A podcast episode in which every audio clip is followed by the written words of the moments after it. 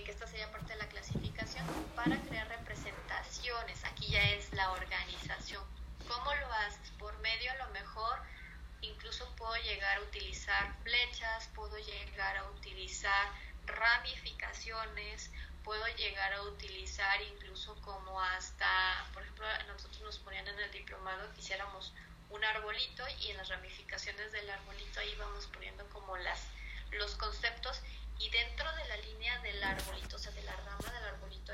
teníamos